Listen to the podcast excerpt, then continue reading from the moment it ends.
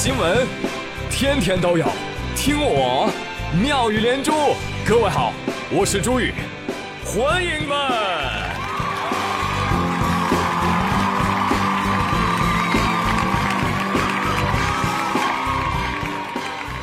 哎，谢谢谢谢谢谢各位的收听，了不得了！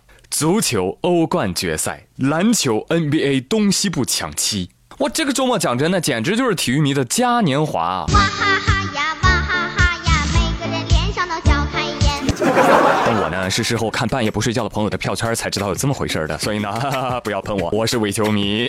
谁说伪球迷就不能说球了？昨天凌晨，一七至一八赛季欧冠决赛在基辅开战，是吧？经过九十分钟的激战，最终凭借着利物浦门将卡里乌斯的出色发挥，皇马得以三比一战胜了利物浦啊，完成了欧冠改制之后史无前例的三连冠神迹。你看看这成绩单，那就又是别人家的学霸。你看，五年内拿了第四个冠军，一共得了十三个欧冠冠军。这皇马这家伙，欧冠历史上最成功的球队。虽然决赛踢的也不咋地，这不是我说的，网友说的。很多网友都吐槽：“哎呀，你也不知道他们用的什么战术，但就是奇怪啊，这他们总能赢，你说怎么回事？” 哎。好了啊，恭喜球队，恭喜球队啊！同样也要恭喜齐达内。什么？齐达内就秃头撞人那个吗？对呀，他不是退役了吗？跟他有什么关系啊？他是主帅，谢谢。哎呦，厉害了，厉害了！多年媳妇熬成婆呀，这是。从菜鸟主帅晋升九冠传奇教头，任职两年半，欧冠三连冠，战术挺扯淡，踢得很凌乱。问你服不服？等你来一战。N 多球迷表示，看球这么多年呢，我现在开始相信玄学了。来说回皇马啊，现在冠军有了，但是问题也出现了，是吧？你就比如说进攻，他进攻太依赖卡里乌斯了啊！卡里乌斯是谁？利物浦的门将，皇马的英雄。一场比赛，卡里乌斯两次低级且致命的失误啊！第一次扔球失误，直接砸在了本泽马伸出的右脚上，啪叽弹出，慢慢的滚进了网内。说时迟，那时是真迟啊！利物浦场上十一人全都看傻，本泽马一个人哈哈哈！耶耶耶耶！捡漏破门啦！怎么样？我说的没错吧？爱笑的前锋运气都不会太差。噔噔噔噔，皇马就这样取得了领先啊！另外一球不说了，对，就是这么任性啊！很多球迷都说，一个好的门将那就等于半支球队。然后萨拉赫比赛当中受伤了，他一人又等于半支利物浦。所以说利物浦在场上没有球队了，是吧？哎，没有球队了，那输了那情有可原呢，是不是？之后，这个利物浦的门将卡里乌斯接受采访的时候，他也很难过啊，觉得很愧疚大家。但是呢，他还是提到了一句：“我非常感谢，感谢球迷们，他们还是非常的支持我。”这话说的没错啊。你比如说，皇马的球迷、曼城的球迷、阿森纳球迷、切尔西球迷、热刺的球迷都非常支持你，是吧？哎，下次踢球，卡里乌斯你一定得来啊，一定得来。所以说，看球，朋友们。就一支球队啊，就跟居家过日子一样，你一定不能说，哎呀，整支球队完全依赖于某个人的贡献、某个人的发挥，一旦这个人不行了呢，是吧？嗯，整段垮掉啊！你看刚刚说了同样的道理，过日子也是这样。前天江苏徐州，嫌疑人魏某某因为盗窃被抓了，警察把他抓来一调查，发现不对，哎，魏某，你自己交代一下，你怎么出来盗窃干什么？没钱嘛，就是。你这不是有正当工作吗？那收入还可以，挺稳定。怎么能没钱？我我工资都上交了，给谁啊？给媳妇儿，然后每个月就给我五十到一百块钱零花钱哎呦，但是你知道我烟瘾又特别大。哎，警察同志有没有根烟给我抽根？啊，明白了，你就是盗窃了，然后卖了换钱，拿钱买烟，是不是？哎，是这么回事 后悔啊！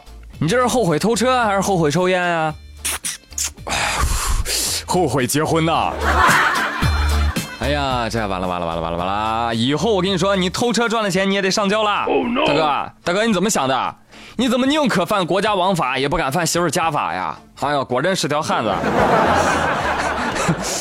哎，要不这么着吧，忘了他吧，好不好？偷电动车养自己。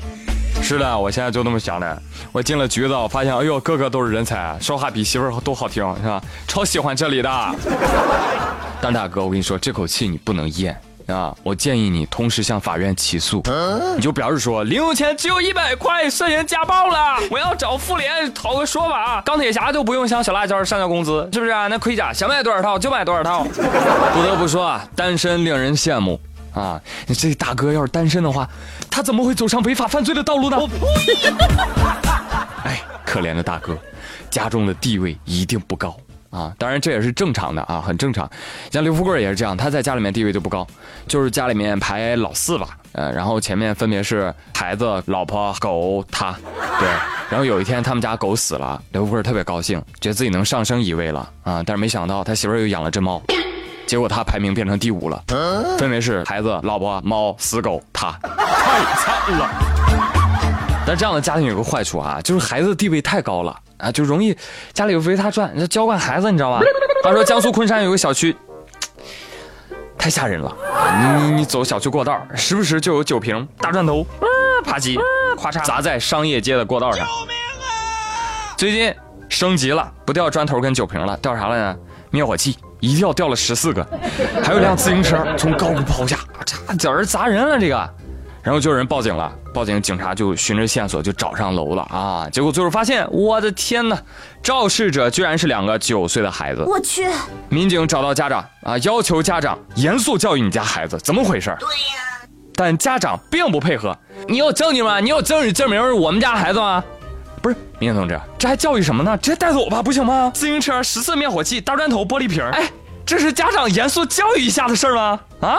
请问危害公共安全罪是干啥的呢？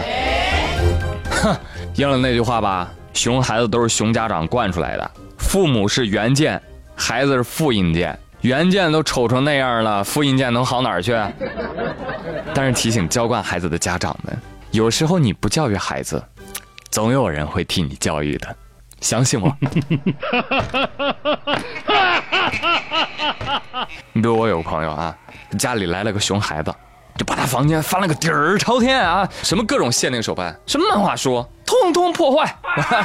我我那朋友回来以后，先是傻眼儿然后告诉自己要冷静，要冷静，杀人要偿命啊！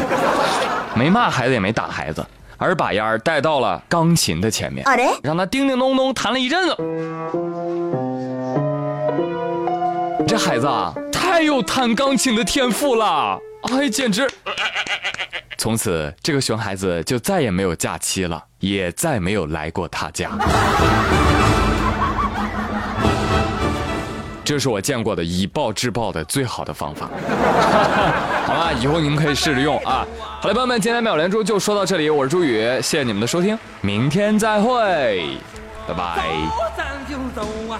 有我有全都有啊。